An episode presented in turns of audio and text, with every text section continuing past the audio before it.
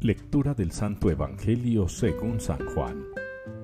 En aquel tiempo dijo Jesús a sus discípulos, No se turbe vuestro corazón, creed en Dios y creed también en mí. En la casa de mi Padre hay muchas moradas, si no, os lo habría dicho, porque me voy a prepararos un lugar. Cuando vaya y os prepare un lugar, volveré y os llevaré conmigo para que donde estoy yo estéis también vosotros. Y a donde yo voy, ya sabéis el camino. Tomás le dice, Señor, no sabemos a dónde vas. ¿Cómo podemos saber el camino? Jesús le responde, Yo soy el camino, y la verdad y la vida. Nadie va al Padre sino por mí. Palabra del Señor. Desde lo hondo a ti grito, Señor. Es la respuesta que nos une hoy en la liturgia al Salmo 129. Desde lo hondo a ti grito, Señor. Y aunque hay otra respuesta que se nos sugiere, yo he elegido esta. Como también he elegido de las lecturas que se presentan, la del libro de las lamentaciones y el Evangelio que acabaron de escuchar. Desde lo hondo a ti grito, Señor. Es una aclamación, es una petición, es un llamado. Es también una profesión de fe.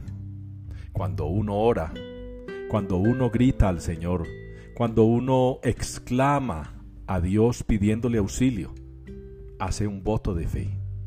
Porque no se llama, no se busca aquel a quien no se cree. Nosotros buscamos a aquellos a quienes les creemos o en quienes creemos muchas veces más fácil a la gente que al mismo Dios. Pero hoy cuando celebramos a nuestros fieles difuntos, le pedimos al Señor que nos ayude a vivir una vida santa, que sea ejemplo y testimonio para los que vienen tras nosotros, y que llegado el momento de nuestra muerte, podamos no solamente presentarnos ante el trono celestial con las manos llenas de buenas obras, de una verdadera vida cristiana, sino que quienes vienen tras nosotros puedan recoger frutos de esos que nosotros pudimos haber sembrado con nuestra existencia. El ir al reino de los cielos, el ir a la casa del Padre, es una delicia, es un deseo, un anhelo de nuestras almas. Y estamos convencidos de que la promesa de Jesús es verdad y se cumple.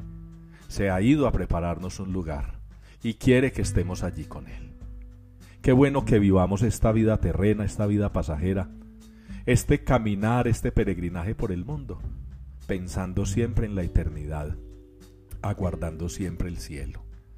Ahí podía tener también otro sentido la respuesta del Salmo. Desde lo hondo de este mundo, desde lo hondo de esta existencia, desde lo hondo que significa este paso por el mundo, yo levanto mis ojos y alzo mi voz para gritarle al Señor que está en lo alto.